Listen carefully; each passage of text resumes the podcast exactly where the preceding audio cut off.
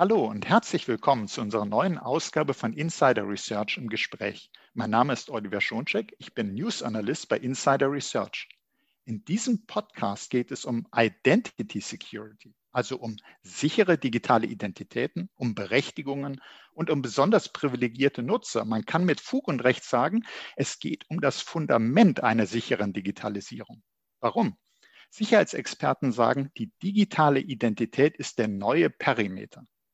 Das zeigt sich auch an den aktuellen Trends bei den Cyberattacken. Bei den um sich greifenden Phishing-Attacken geht es nämlich genau darum, digitale Identitäten zu stehlen, deren Berechtigungen zu missbrauchen. Und gelingt dies, erscheinen für viele Security-Lösungen die Aktivitäten der Angreifer wie die von berechtigten Nutzern. Das gilt es natürlich zu verhindern. Aber wie macht man das am besten? Darüber sprechen wir nun mit Ulrike van Fenroy. Sie ist Associate Partner Cybersecurity bei EY. Hallo, Frau van Fenroy, schön, Sie im Podcast zu haben. Hallo, Herr Schoncheck. Äh, Hallo. Freut mich sehr, dass wir heute die Gelegenheit haben, uns mit dem spannenden Thema äh, sichere digitale Identität oder äh, Identity Services zu beschäftigen und äh, eben spannende Fragen rund um das Thema Herausforderungen, denen sich doch äh, viele Unternehmen stellen stellen müssen, äh, auch gerade in der aktuellen Situation, äh, dass wir uns mit den Themen einfach heute ein bisschen auseinandersetzen dürfen. Ja, sehr gerne. Jetzt sagen Sie zu Recht, finde ich, aber vielleicht äh, zu Beginn wird das noch gar nicht jeder so sehen. Digitale Identitäten, das ist spannend, das ist wichtig.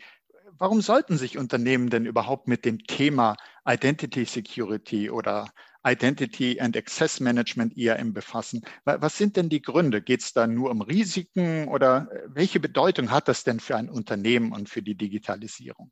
Ich weiß, es ist eine Riesenfrage. Wir könnten eigentlich jetzt, äh, könnten Sie einen Monolog machen dazu, aber vielleicht einfach das so zur Einstimmung. Warum lohnt es sich wirklich damit, sich zu befassen? Ich versuche mal diese, diese große Frage, die Sie hier gestellt haben, diese umfassende Frage in, in ein paar Worte zu, zu fassen. Ähm, was ist eigentlich der, der Key-Treiber unserer, unter, unserer Unternehmenskultur heutzutage? Es geht natürlich um, um, in erster Linie um Informationen jeglicher Art und Weise. Es geht darum, eben genau diese Unternehmensressourcen zu schützen. Und das ist eben die größte Herausforderung, die wir heute äh, aus, aus einer Cybersecurity-Perspektive haben. Es geht darum, äh, möglichst viele Risikofaktoren äh, zu, zu minimieren. Und Identity and Access Management ist eben in erster Linie ja mal das, die, die Regelung äh, von, von Zugängen zu genau diesen Informationen. Man schafft dabei eben ein gewisses Maß an Sicherheit, aber natürlich auch ein gewisses, gewisses Maß an Transparenz. Denn äh, welcher Unternehmenslenker möchte denn nicht wissen, wer in seinem Unternehmen zu welchem Zeitpunkt äh, Zugriff auch auf welche Informationen hat? Ähm, ich finde das immer ganz spannend in, in den Diskussionen mit, mit Kunden, wenn, wenn es denn darum geht, ähm, gerade auch, auch weitergreifend ähm, eben zu, zu schauen, welche, welche Informationen liegen wo und äh, sich damit zu beschäftigen, was beispielsweise in Unternehmen heute alles in sogenannten IDV, also individuelle Datenverarbeitung, Excel-Dateien, irgendwelche PowerPoints und sonstige ähm, äh, Dokumente, die, die häufig lokal liegen, was dort alles abgehandelt wird. Und wenn man dann eben ähm, mal einen Vorstand fragt, ob er denn weiß, wer eigentlich Zugriff hat auf die Datei, in der die Bonusberechnung äh, der Vorstände stattfindet, wo, wo das äh, genau liegt und wer darauf äh, zugreifen kann, dann ähm, kommt immer ein, eine kurz, ein kurzer Moment der Pause und des Überlegens und ein Räuspern und äh, dann stellt man sehr schnell fest, oh Gott, das möchte ich doch eben nicht, dass das die ganze Mitarbeiterschaft eben äh, einsehen kann.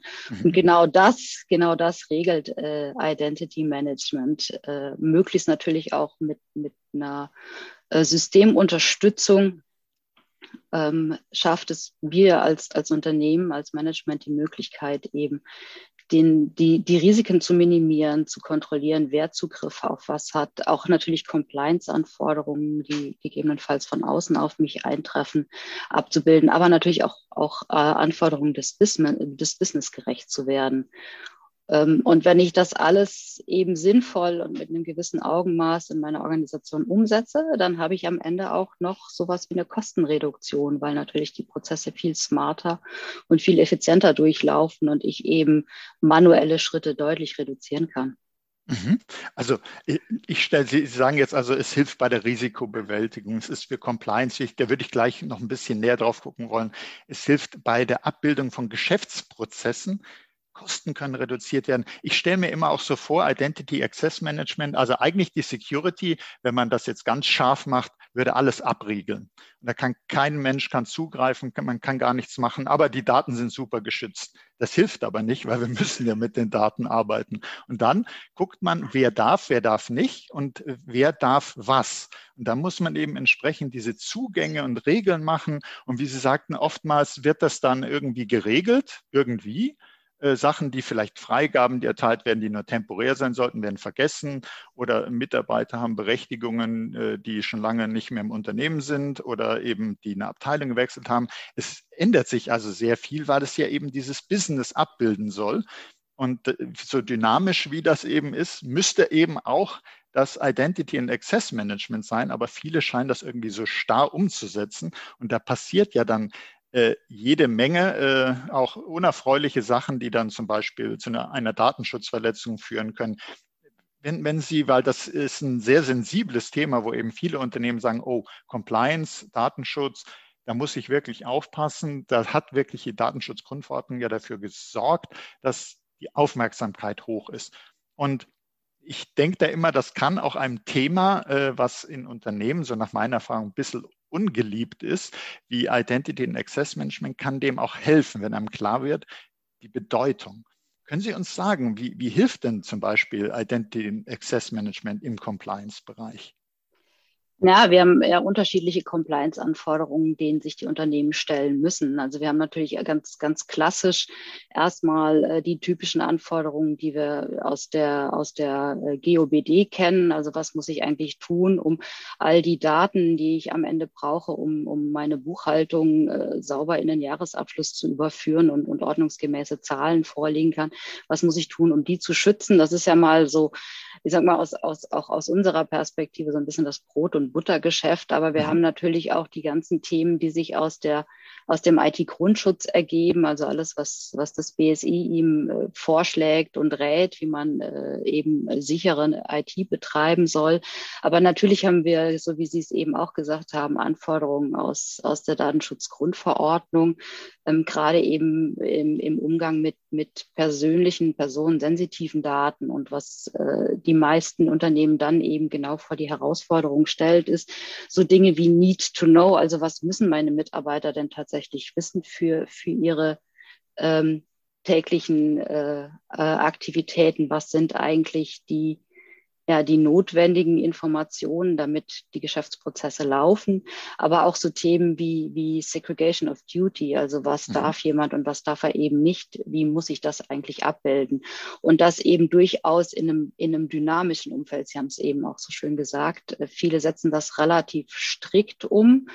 Ähm, Viele sind, viele Unternehmen habe ich kennengelernt, die sind sehr gut, indem ich erteile die Rechte, äh, aber sehr schlecht darin, äh, Veränderungen eben abzubilden. Also das, was man im Identity Management klassischerweise eben den, den Mover und den Lever-Prozess nennt. Also jemand mhm. wechselt die Abteilung, äh, was darf er danach noch und jemand verlässt das Unternehmen. Was, was, äh, wie stelle ich sicher, dass alle Zugriffe eben möglichst zeitnah ähm, auch wieder deaktiviert werden und eben nicht von, von extern weitergenutzt werden können. Also und, das heißt, wenn man jetzt alleine schon äh, das Thema mal anfassen würde, Mover und Lever, also sozusagen Wechsel in Abteilung Projekten. Projekt ist ja auch immer so ein wildes Ding, wenn man schaut, das ist äh, eigentlich zeitlich begrenzt und ich gebe jetzt jemanden, ich habe eine Messevorbereitung und ich gebe jetzt jemanden da besondere Zugriffsrechte und messe es um und die Zugriffsrechte bleiben. Und also das ist dann sozusagen auch neben Abteilungswechsel Ende eines Projektes. Also es tut sich ganz viel und das müsste nachgezogen werden. Und das wird dann oftmals für die Unternehmen so komplex, äh, dass sie sagen, da lassen wir lieber die Finger davon, weil wenn ich da was ändere, dann äh, können ist vielleicht jemand, der müsste zugreifen, wie Sie ja sagen, need to know, der, der müsste zugreifen, aber ich habe es ihm verboten und das behindert ja die Produktivität und dann lassen wir es lieber so. Das ist ja wirklich ein sehr, sehr schwieriges Umfeld, wo man sagt, einerseits, ich will die Produktivität, nicht einschränken und andererseits sagt, es muss aber so sicher wie möglich sein. Da gibt es auch diese Compliance-Anforderungen, die Sie gesagt haben. Ich darf gar nicht äh, mehr Berechtigungen erteilen, als notwendig sind. Das ist ein Verstoß, weil eben jemand sehen kann, Gesundheitsdaten, also darf der überhaupt nicht zugreifen, aber ich habe es ihm erlaubt, dann hat man gleich ein Problem. Jetzt haben wir noch eine, ja, ich sage Problem, wir haben ja alle äh, äh zusätzliche Probleme jetzt äh, bekommen durch die Corona-Pandemie. Und ich kann nicht anders als zu fragen, hat das denn nicht auch die Anforderungen an das Identity and Access Management verändert, vielleicht sogar verschärft? Das, das können Sie uns da berichten. Ähm, verändert auf jeden Fall, auch deutlich verschärft. Ähm, es hat also die Corona-Pandemie hat einfach auch das Bewusstsein der Unternehmen für Identity Management, für Identity and Access Management nochmal sehr, sehr ähm, gestärkt. Äh, gerade natürlich, weil viele Mitarbeiter, die sonst innerhalb einer Unternehmensgrenze, innerhalb des Unternehmensnetzwerkes auf Ressourcen zugegriffen haben, jetzt plötzlich von außen zugreifen, gegebenenfalls noch eben mit ihrem eigenen Device, nicht mit dem von, vom Arbeitgeber zur Verfügung gestellten Device. Und damit äh, ergeben sich natürlich neue Risiken, die es zu handeln gilt. Äh, gilt. Und ähm, was wir eben sehr stark bearbeitet, äh, beobachtet haben, noch zusätzlich ist, dass ähm, einhergehend mit dem, mit dem ersten Lockdown und mit mit der ganzen äh, Entwicklung der Arbeitswelt im Rahmen der Pandemie viele Unternehmen in der Zwischenzeit auch noch stärker in, in Cloud-Lösungen ähm, wechseln und damit natürlich auch wieder andere Anforderungen an ihr Identitätsmanagement und an ihr Zugriffsmanagement regeln müssen. Und die Systeme, die sie eben vielleicht in dem einen Unternehmen heute schon haben, äh, innerhalb des Netzwerkes müssen natürlich auch die Zugriffe außerhalb ähm, managen und sicherstellen. Und die Prozesse müssen dort genauso funktionieren wie eben vorher in der, ich sag mal, abgeschlossenen, in Anführungsstrichen, heilen Welt des, der Unternehmens, des Unternehmensnetzwerkes. Also könnte man sagen, die Corona-Pandemie ist kein schönes, sondern eher ein schlimmes Beispiel dafür, wie, äh, wie Veränderungen auf ein Unternehmen einstürmen können und wie man dann gucken muss, das im Identity and Access Management abzubilden, wie zum Beispiel die Fernzugriffe, äh, Cloud-Dienste, die genutzt werden, wo man eben reagieren muss. Es könnte ja auch was ganz anderes sein. Es kann sein, es gehen zwei Unternehmen äh, zusammen, äh, eins wird übernommen und dann muss ich sowas auch abbilden. Das sind ja auch äh, ganz deutliche Veränderungen, die dann stattfinden. Also es gibt jede Menge äh, dynamische Veränderungen, die man dort abbilden muss. Und Jetzt würde ich gern noch, wir haben so über Mitarbeiter gesprochen, also sozusagen Workforce Identities. Ähm, Gibt es ja auch Identitäten äh, der Kunden zum Beispiel oder wenn man an Geschäftspartner denkt, äh, die haben auch Identitäten. Jeder Nutzer, jede Maschine, alles hat eine digitale Identität. Wenn, wir jetzt mal gucken auf den Kundenbereich, ich glaube, da gibt es ja sowas wie SIAM, also Customer Identity and Access Management. Können Sie uns da was sagen, worauf man da vielleicht achten muss oder was sich da jetzt so tut?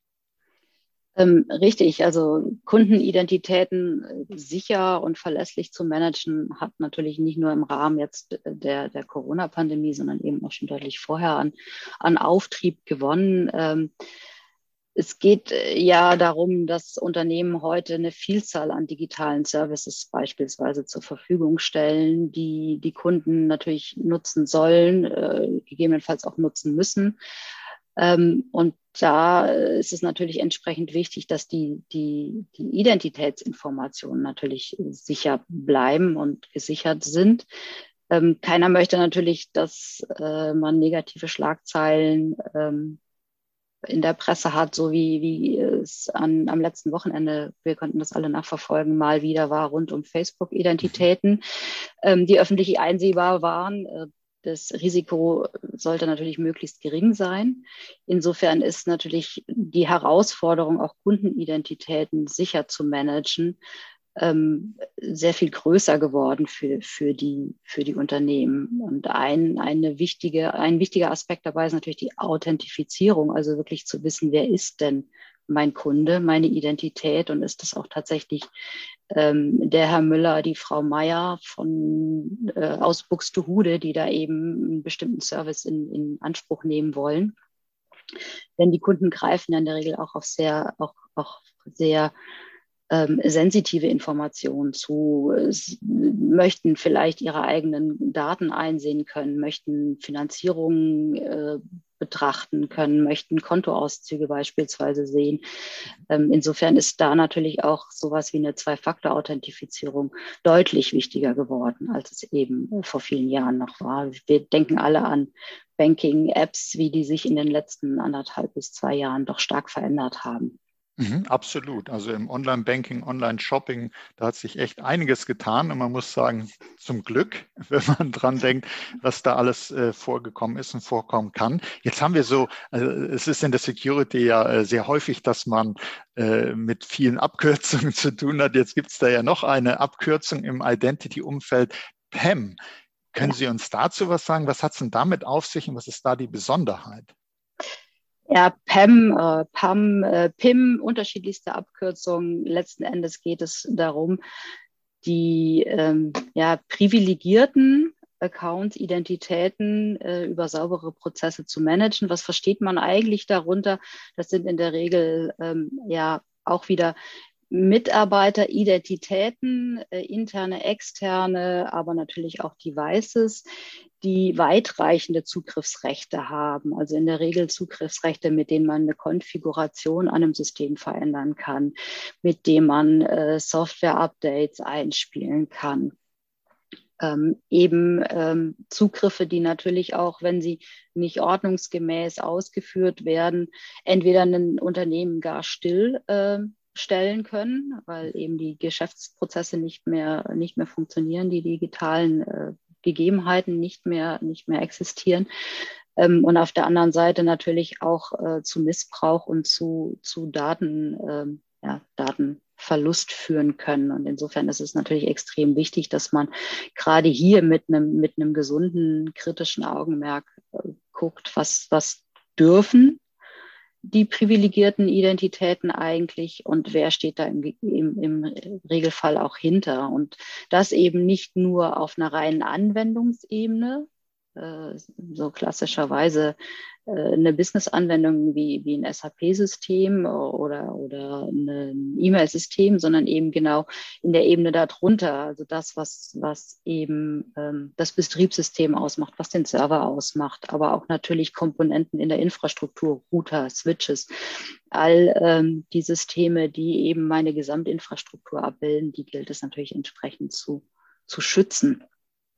Und jetzt, jetzt begleiten Sie doch solche äh, Projekte und, und, haben da entsprechend äh, viel Erfahrung. Äh, was, wenn, wenn, Sie, Sie erzählen ja schon so ein bisschen, wie so ein äh, PAM, PAM, wie auch immer Projekt äh, abläuft. Da, da, werden doch bestimmt immer wieder so typische Fehler gemacht. Oder äh, worauf stoßen Sie da? Dass vielleicht, ich könnte mir vorstellen, oder dass man vielleicht einen Administrator-Account hat für sozusagen der so eine Art Super-User, der Feeds, der eigentlich für alle Systeme ist, anstatt zu sagen, ich mache das nach Fachanwendung? Oder welche Fehler werden da eigentlich gemacht?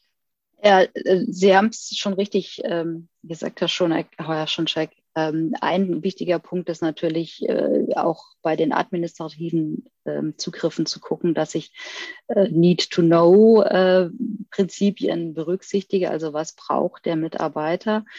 Ähm, wir stellen immer wieder fest, dass äh, privilegierte Nutzer, die eigentlich nur in besonderen Situationen auf die Systeme zugreifen sollen, diese Nutzer aber auch nutzen im, im täglichen Doing, also im, im Standard-Business, was äh, natürlich jetzt zu vermeiden gilt. Ähm, wir haben die große Herausforderung, wenn wir solche Projekte angehen, dass wir häufig gar nicht alle Accounts äh, tatsächlich identifizieren können. Häufig ist gar nicht bekannt, welche Accounts gibt es überhaupt. Äh, was sind überhaupt die privilegierten Accounts? Welche Rechte, Strukturen stecken dahinter?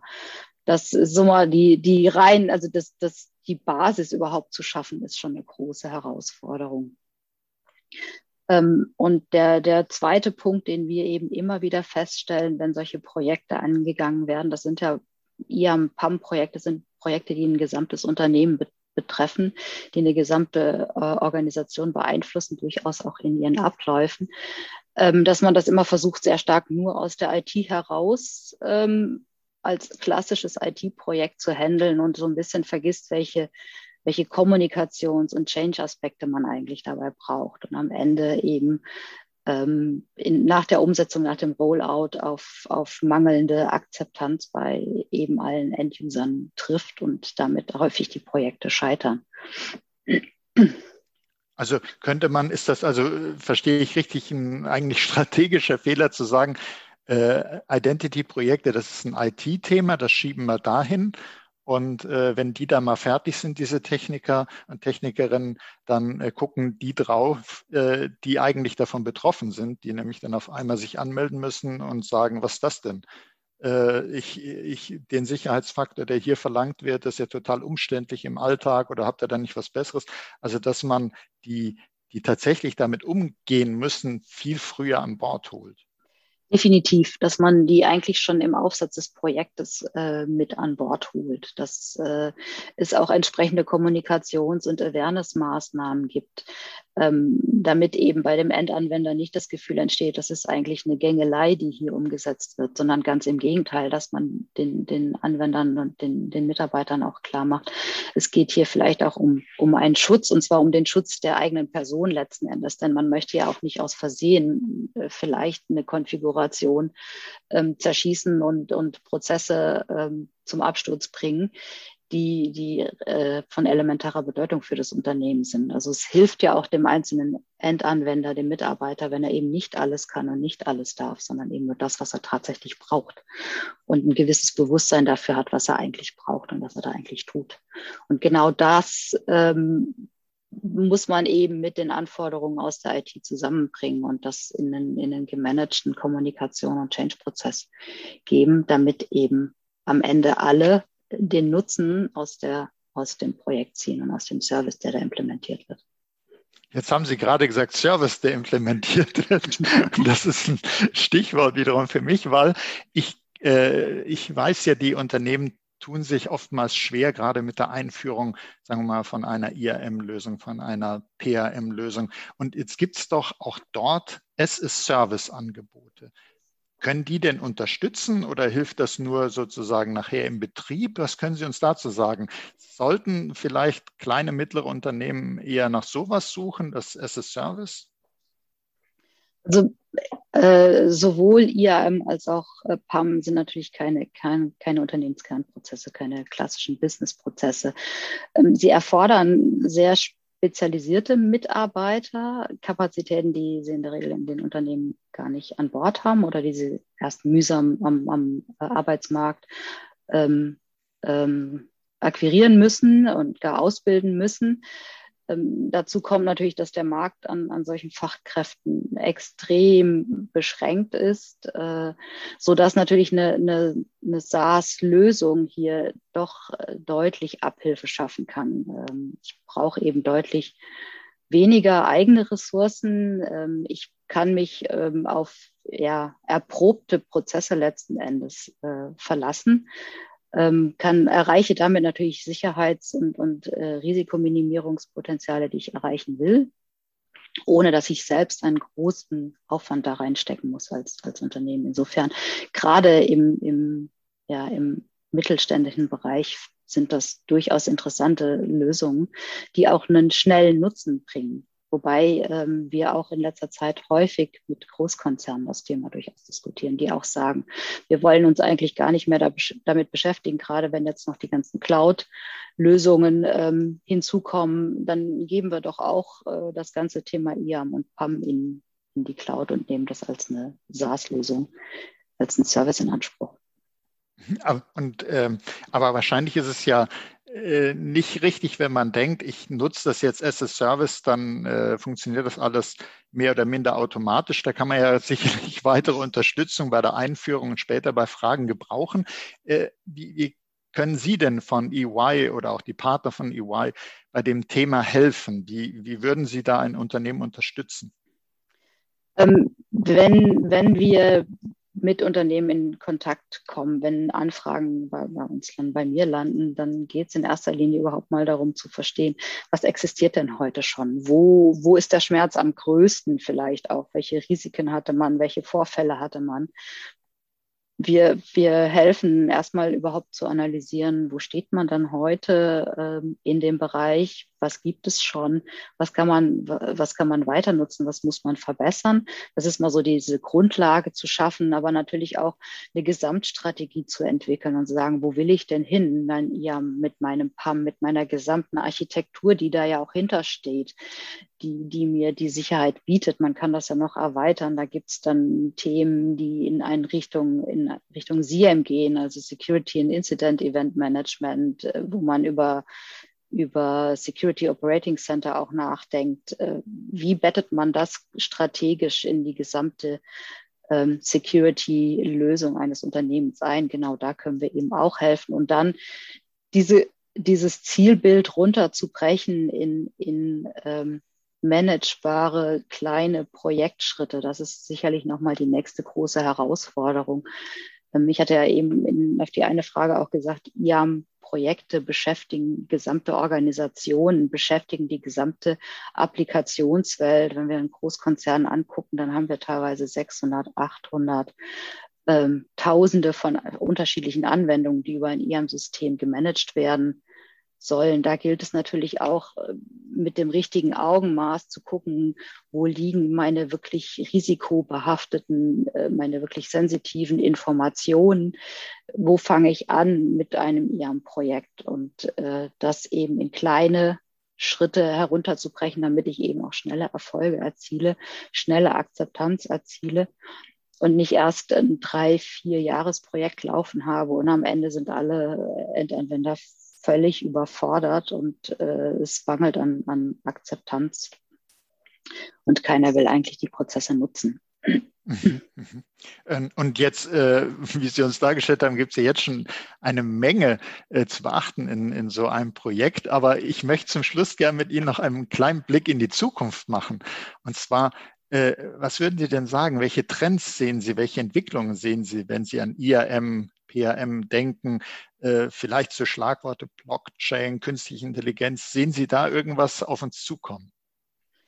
Ähm, wir haben heute schon äh, am Markt auch Lösungen, die mit, mit KI ähm, arbeiten. Äh, wir haben auch heute schon Themen, die wir finden, die, die Robotics ähm, berücksichtigen, gerade wenn es eben darum geht, wir haben ja über das dynamische Umfeld gesprochen, wie sich Rechte verändern, wie sich äh, Unternehmensstrukturen verändern und dass man äh, eben aus dem, aus dem Identity Management natürlich dem allem auch gerecht werden muss und das eben zeitnah ähm, abbilden sollte, damit eben das Sicherheitsniveau auch entsprechend hoch bleibt.